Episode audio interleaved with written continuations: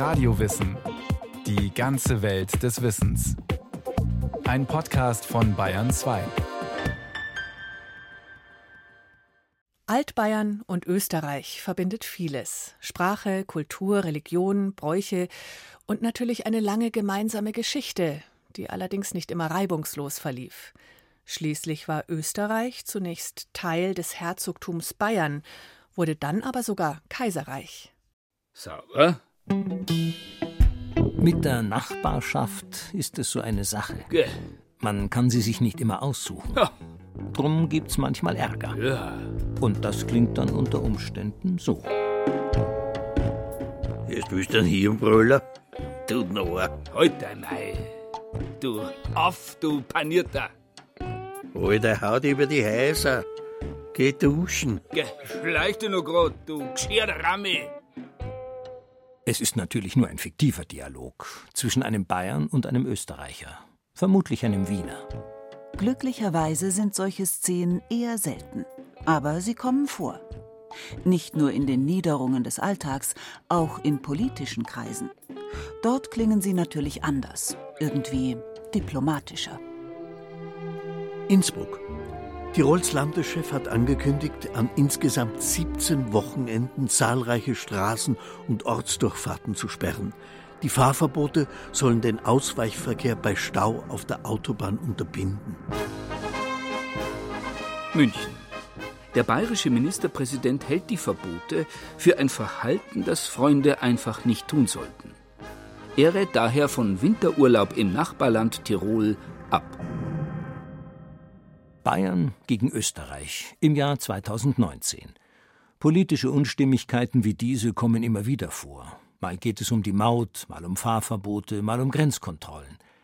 Anlass zur Sorge bieten solche kleinen Animositäten aber nicht, meint der Historiker Ferdinand Kramer. Der Inhaber des Lehrstuhls für bayerische Geschichte an der Ludwig-Maximilians-Universität München verbucht sie unter Geschwisterliebe.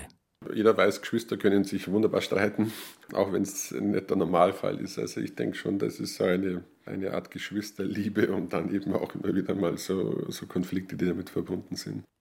Nachbarschaft ist halt immer schwierig. Aber zwischen Bayern und Österreichern überwiegt heute das Verbindende.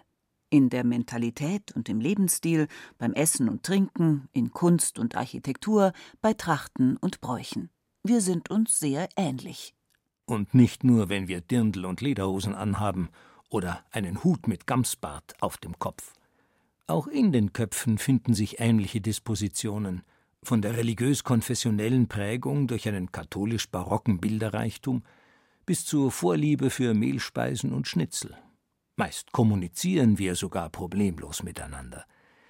Die gefühlsmäßige Nähe zwischen Österreichern und Bayern, wobei hier vor allem die Altbayern südlich der Donau gemeint sind, basiert eben auf vielen Gemeinsamkeiten im kulturellen Erbe. Und dieses Gemeinsame reicht weit zurück. Obwohl zur Zeit der Römer das mittlere und das östliche Voralpenland noch zwei unterschiedlichen römischen Provinzen angehörten, Rätien und Noricum. Der Flusslauf des Inns bildete damals die Grenze. Erst nach dem Untergang des Römerreiches entstand dann um 500 der Stamm der Bayern, die Bajuwaren, eine kelto-romanisch-germanische Mischkultur, die eine gemeinsame Heimat fand. Und später hat man dieses große ausgreifende Herzogtum Bayern, auch wenn man heute nicht mehr von linearen Grenzen reden darf, aber dass das bis zur Adria runterreicht, dass die ältesten urkundlichen Nennungen von Ljubljana im Bayerischen Hauptstaatsarchiv liegt oder die erste Nennung von Österreich aus Tarichi hier im Bayerischen Hauptstaatsarchiv liegt, das ist kein Zufall. Aus Tarichi, die Ostreicher, das sind jene Leute, die den Osten des bayerischen Herzogtums bewohnten. Erstmals erwähnt werden die Austarichi im Jahr 996 nach Christus, allerdings als Teil Bayerns. Denn die folgenreiche politische Teilung, die kommt erst 160 Jahre später, als sich zwei machthungrige Adelsfamilien in die Haare geraten. Mitte des 12. Jahrhunderts streiten Heinrich der Löwe aus dem Haus der Welfen und Heinrich der Babenberger um das bayerische Herzogtum. Kaiser Friedrich Barbarossa sucht einen Kompromiss und teilt das Land salomonisch. Aber nicht ohne eigenes Machtinteresse, sagt Ferdinand Kramer. Divide et impera lautet die kaiserliche Devise. Teile und herrsche. F56 ist natürlich ein Interesse von Kaiser Friedrich Barbarossa. Divide et impera. Das Herzogtum Bayern ist so riesig, so mächtig, dass ein Kaiser kaum bestehen kann gegen dieses große Herzogtum Bayern. Deswegen ist es ja auch in den Jahrhunderten zuvor häufig in der Hand des Kaisers gehalten worden, das Herzogtum Bayern. Mit der Teilung kriegt man das eher im Griff. Und dieser Prozess setzt sich ja dann fort, später mit Tirol und, äh, und dergleichen mehr. Privilegium minus heißt die kaiserliche Urkunde aus dem Jahr 1156. Sie verwandelt die Mark Ostarichi in ein von Bayern unabhängiges Herzogtum. Mit dieser Geburtsurkunde Österreichs endet Mitte des 12. Jahrhunderts die gemeinsame Reise. Sag beim Abschied leises Servus, nicht leb wohl und nicht adieu, diese Worte tun nur weh. Es ist ein schmerzhafter Abschied. Denn dieses Österreich ist ja eigentlich Fleisch vom Fleische Bayerns. Aber alle Versuche der Wittelsbacher, das Land wieder zurückzugewinnen, bleiben vergeblich. Durch die bei der Teilung zugestandenen Privilegien hat dieses Österreich bald einen Vorsprung gegenüber dem alten Mutterland. Die zahlreichen Verflechtungen aber wirken weiterhin, auf unterschiedlichsten Ebenen, sagt Ferdinand Kramer. Jenseits der Teilungen bleibt das Bistum Passau bis Wien runter bis ins 18. Jahrhundert. Dann gibt es immer wieder dynastischen Verbindungen zwischen Habsburg und Wittelsbach. Die heiraten sich ja x-mal hin und her. Jeweils auch mit Gefolge. Man muss sich ja klar machen, wenn da eine habsburgische Prinzessin von Wien nach München kommt, dann kommen die adeligen Damen und, und der Gefolge mit. Dann gibt es die diplomatischen Verbindungen, dann gibt es die vielfältigen Handelsverbindungen, den Innrauf, die Brennerpassage, die Donau runter, also die Verflechtungen sind nolens volens ständig da. Sie haben mal eine konfliktreichere Komponente, mal eine kooperativere Komponente. Das Haus Österreich erlebt ab dem 15. Jahrhundert einen rasanten Aufstieg. Im Laufe von nur vier Jahrzehnten erheiraten sich die Habsburger ein Weltreich, das von Spanien samt seinen Kolonien bis nach Böhmen und Ungarn reicht. Bayern hingegen bleibt ein Binnenland. Eingezwängt zwischen Österreich und seinem Konkurrenten Frankreich hat es keine Expansionsmöglichkeiten mehr. Überdies wird es durch Bruderzwist und Landesteilungen lange Zeit geschwächt. Kein Wunder, dass man im Hause Wittelsbach eifersüchtig auf die österreichischen Parvenus in der Nachbarschaft blickt. Die Wittelsbacher sehen sich als eine uralte Dynastie. Sie führen sich zum Teil zurück auf Karl den Großen und dergleichen mehr. Sie wissen, dass das, was Österreich ist und jetzt in der Hand der übermächtigen Habsburger ist, ein Teil Bayerns war. Sie haben auch, äh, wenn man so will, eine Erfahrung von Verlustgeschichte. Man hat Tirol an Habsburg verloren. Man hat am Anfang des 16. Jahrhunderts Kitzbühel, Rattenberg, Kufstein an Habsburg verloren. Man hatte schon Mitte des 16. Jahrhunderts das Versprechen, im Zusammenhang mit dem Schmalkaldischen Krieg zum Kurfürstentum erhoben zu werden, nachdem er zuvor die Kurwürde verloren hatte, aber schon Kaiser gestellt hatte mit Ludwig dem Bayern oder mit Ruprecht von der Pfalz. Man empfand sich einfach als unterbewertet, wenn man so will. Es gab ein ganz starkes dynastisches Motiv. Mit dem 16. Jahrhundert, dem Zeitalter von Reformation und Gegenreformation, tun sich neue Möglichkeiten auf. Als Anführer der Katholischen Liga wird Bayernherzog Maximilian I. zum engsten Verbündeten des Habsburger Kaisers im Kampf gegen die Protestanten. Als Pfandherr besetzt er Oberösterreich, das er später gegen die Oberpfalz tauscht. Vor allem aber bekommt Maximilian 1623 vom Kaiser die lang ersehnte Kurwürde. Ende des 17. Jahrhunderts träumt nun auch Bayern davon, eine Großmacht zu werden. Kurfürst Maximilian II. Emanuel will für seinen Sohn die spanische Thronfolge sichern. Als der sechsjährige Bub 1699 überraschend stirbt, sind Bayerns Großmachtträume über Nacht zerstoben. Max Emanuel wechselt die Fronten und zieht an Frankreichs Seite in den Krieg um die spanische Erbfolge während kaiserliche Truppen Bayern besetzen und 1705, 1706 aufständische bayerische Untertanen bei Sendling und Eidenbach niedermetzeln. Bayern und Österreich. Alle Zeit konträr. So beschreibt es der Mundus Christiano Bavaro Politicus, ein politikwissenschaftlich-historisches Werk aus dem frühen 18. Jahrhundert. Das Verhältnis Bayern-Österreich, wenn man die Konfliktlinien sich vergegenwärtigt, hat auch sehr viel mit Frankreich zu tun. Diese Konkurrenz zwischen Habsburg und Bourbon hat dieses Bayern manchmal zu Zünglein an der Waage gemacht. So ein Stachel im Fleisch für das Haus Habsburg. Bayern ist der Stachel im Fleische Wiens. Aber im 18. Jahrhundert ist auch die Wiedervereinigung plötzlich wieder eine politische Option, sagt der Münchner Historiker Kramer. Es hat natürlich auch immer wieder mit dynastischen Krisen zu tun, wenn die Kinder nicht da sind. Also die Gefahr ist, dass man im männlichen Stamm ausstirbt, die für Bayern größer ist wie für Österreich, weil da haben wir ja mit dem Privilegium Minus auch die weibliche Erbfolge als Option zumindest da rücken die dann immer wieder auch zusammen sozusagen. Es ist eine eigenartige Ambivalenz. Sie heiraten sich wechselseitig, versuchen sich dann aber jeweils im Erbe auszuschließen. Die Frauen müssen oft im Erbverzicht aussprechen. Es ist einfach ambivalent, man kann es nicht anders sagen. Als 1740 der Habsburger Kaiser Karl VI. ohne männlichen Erben stirbt, wittert der bayerische Kurfürst Karl Albrecht seine Chance.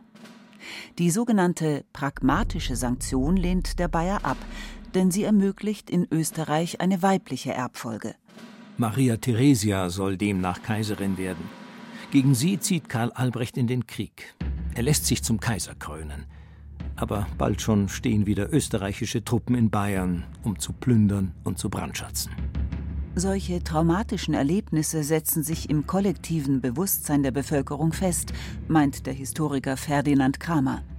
Denn es gab viele Leidtragende, hüben wie drüben. Im Zuge der Aufklärung werden diese Konflikte auch literarisch kultiviert und politisch instrumentalisiert. Vor allem am Ende des 18. Jahrhunderts, als Napoleon nach Bayern kommt. Der Napoleon bringt nach der Schlacht von Austerlitz bayerische Kanonen und Fahnen aus Wien nach München. Weil er damit sagen will, schau her, die Österreicher waren immer schon gegen euch, es waren immer eure Gegner und ich bringe euch eure Würde zurück. Damit wollte er Frankreich nachhaltig an Bayern binden oder umgekehrt Bayern an Frankreich binden. Also da ist es schon dezidiert kultiviert worden. Frankreich gegen Österreich. Der Konflikt zwischen diesen beiden Großmächten zieht sich über Jahrhunderte hin. Und Bayern als Mittelstaat zwischen den Fronten versucht daraus politisches Kapital zu schlagen. Mal auf der einen, mal auf der anderen Seite. Diese bayerische Schaukelpolitik nimmt um 1800 ein schwindelerregendes Tempo an. Zunächst zieht Bayern gemeinsam mit Österreich gegen Napoleon zu Felde. Nach der verlorenen Schlacht von Hohenlinden aber wechselt man die Fronten und macht an Frankreichs Seite enorme Gebietsgewinne bis an den Gardasee hinunter. Vor allem aber erhält Bayern von Napoleons Gnaden die Königskrone. Also letztlich ist es ja auch so, wenn man dieses Hin und Her sieht, in der Situation des Konfliktes mit Österreich, mit Bayern-Königreich auf der Seite Frankreichs. Es ist eine Politik, die tatsächlich in diesem Gleichgewichtssystem hin und her schaukelt nach jeweils bayerischen Interessen. Das ist ja oft als Opportunismus disqualifiziert worden, aber auch die Großmächte haben nie anders agiert als nach ihren Interessen. Nach Napoleons Debakel im Russlandfeldzug 1812 wechselt Bayern wieder rechtzeitig die Fronten.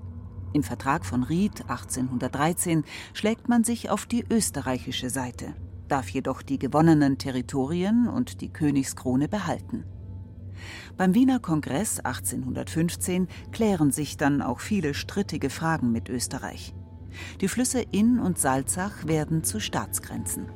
Höhepunkt der Annäherung zwischen den lange verfeindeten Nachbarn wird eine prächtige Hochzeit im April 1854.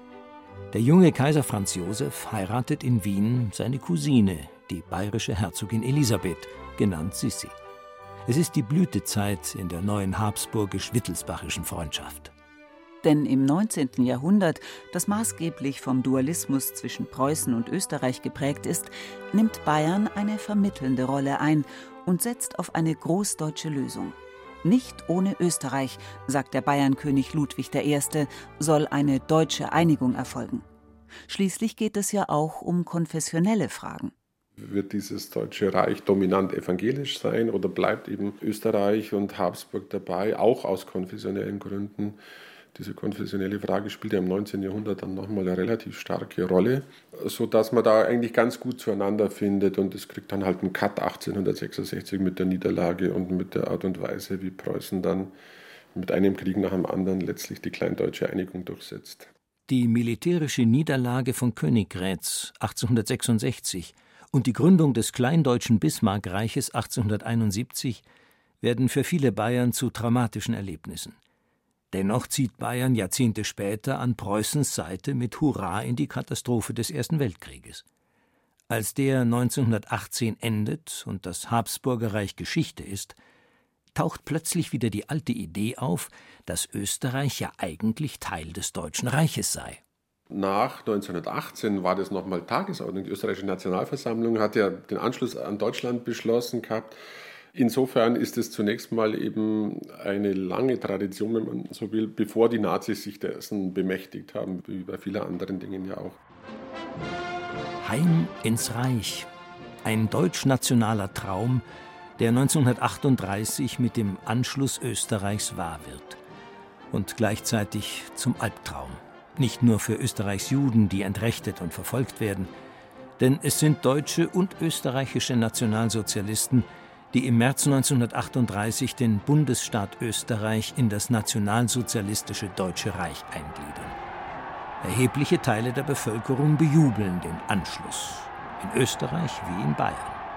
1938 beim Anschluss wird ja das unter anderem hier in München gefeiert als die Vollendung der bayerischen und der deutschen Geschichte. Das alte Herzogtum Bayern kommt sozusagen wieder zusammen und das Deutsche Reich, zu dem eben Wien gehört in den Augen der Zeitgenossen, und nach 45 ist es dann eben total abgeschnitten. 1945 ist die unselige Zeit der braunen Gemeinsamkeit vorbei. Aber die Idee eines gemeinsamen Alpenstaates taucht noch einmal kurz auf. Alliierte Politiker wie Winston Churchill können sich durchaus einen Donaustaat mit einem vereinigten Bayern und Österreich vorstellen. Doch daraus sollte nichts werden. Man ging fortan getrennte Wege. Im Kern ist es so, dass es Österreich eigentlich relativ gut gelingt, eine eigene Identität auszubilden. Mit einer ganz interessanten Kombination von traditionellen und modernen Elementen. Auch natürlich durch die politische Positionierung als neutrales Land und auch durch den relativ späten Eintritt in diesen europäischen Prozess hat sich dieses Land eigentlich sehr gut konsolidieren können und äh, denke ich nutzt jetzt auch sehr geschickt diese Position in der Mitte Europas, auch mit Blick dann auf die Öffnung Richtung Südosten.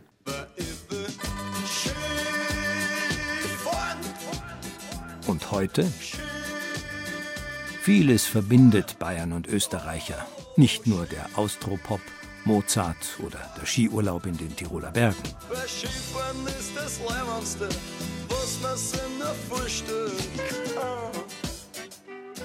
Oft genug sind es jedoch nur partielle Gemeinsamkeiten wie die heute 31-jährige Barbara Wurm erfahren durfte, als sie von 2005 bis 2010 ein Salzburger Internat besuchte. Obwohl als Oberbayerin nur 60 Kilometer von der Grenze entfernt aufgewachsen, empfand sie die Sprache häufig als trennend. Dialektgrenzen sind eben kleinteilig und unterschiedliche Begriffe gibt es viele, inklusive Schmähungen. Wissen Sie, was Sie sind? Ein blöder, bornierter Deutscher warne Sie, Herr Bürgermeister. Ihr Österreicher solltet die Schnauze nicht zu voll nehmen. Herzlich willkommen. Scheiß Biffke, die soll man ein Leben lang aushalten. Verschwindet, Biffke. Deutsche sind Biefkes, Österreicher sind Schluchtenscheißer. Solche Vorurteile kannte Barbara Wurm anfangs ebenso wenig wie die Piefke-Saga. Diese vierteilige österreichische Fernsehsatire aus den frühen 1990er Jahren nimmt das Verhältnis zwischen Deutschen und Österreichern aufs Korn. Ein einschneidendes Erlebnis war für mich, dass ich mir im ersten Schuljahr die Piefke-Saga ansehen musste. Ein uralter Film, der die Deutschen hinstellt, als wären sie zu blöd, die Schuhe zuzubinden. Sie sagen dann eher so die Norddeutschen, jetzt nicht unbedingt Bayern. Die Bayern, da, da ist es nicht ganz so schlimm, aber letztendlich Deutsch bleibt Deutsch und Österreichisch bleibt Österreichisch. Ich bin immer gern in Bayern, weil ich da nicht mehr in Österreich und noch nicht in Deutschland bin. Dieser Satz des ehemaligen österreichischen Bundeskanzlers Bruno Kreisky trifft es ganz gut, meint die Kulturwissenschaftlerin Michaela Rass aus München. Allerdings beschreibt er mehr das Verhältnis von Bayern und Preußen und nicht so sehr das zwischen Bayern und Österreichern. Denn die Österreicher blicken heute anders auf ihr Nachbarland als früher. Also heutzutage wird Bayern mehr Norddeutschland zugeordnet als früher. Allerdings gerade von den Bayern selbst, glaube ich, schon noch diese Differenz deutlicher wahrgenommen. Also diese Nähe zu Österreich wird von den Bayern deutlicher wahrgenommen als von den Österreichern selbst. Michaela Rass weiß, wovon sie spricht. Als Münchner Kindel mit einer Wiener Mutter und einem bayerischen Vater ist sie an der Isar aufgewachsen. Sie hat mehrere Jahre in Wien gelebt und wohnt jetzt wieder in München. Der Bayer, sagt Rass, erliege gelegentlich der Illusion, dass er in Österreich als etwas vollkommen anderes wahrgenommen wird als ein ganz normaler norddeutscher Piefke. Das stimmt nur zum Teil. Wenn man als Bayer in Wien ist, wird man schon immer wieder gefragt, wann man denn wieder geht. Also man ist natürlich willkommen. Schön, dass du da bist, aber wie lange willst du bleiben? Und wann willst du wieder wegziehen? Also das ist schon eine Frage, die man hin und wieder hört. Je genauer man hinschaut, desto deutlicher sieht man die Brüche und die kleinen Unterschiede, sagt die Kulturwissenschaftlerin. Vor allem die zwischen Wienern und Münchnern. Bei aller Ähnlichkeit in der Einstellung zum Leben oder auch in der Kultur, es gibt schon gravierende Unterschiede. Und einen würde man auf Anhieb gar nicht erwarten. Die Sprache ist der Punkt, der am unterschiedlichsten ist, weil Wienerisch ganz anders funktioniert als die deutsche Sprache oder auch als Münchnerisch als bayerisch. Was beiden gleich ist, ist der Witz. Allerdings ist der bayerische Witz sozusagen zu packend, während der Wiener Witz ein tödliches, schleichendes Gift ist, das man dem anderen mit unglaublich großer Eleganz und Suffisanz fast liebevoll ins Ohr träufelt und dann zusieht, wie er ganz langsam und ganz allmählich und meistens ohne es selbst zu merken daran verreckt. Und das ist der größte Unterschied. Doch allen Unterschieden zum Trotz gibt es grundsätzlich viel Sympathie zwischen den verfreundeten Nachbarn Bayern und Österreich. Das gilt für den Alltag und im Wesentlichen auch für die Politik, trotz gelegentlicher Scharmützel um Mautgebühren oder Fahrverbote.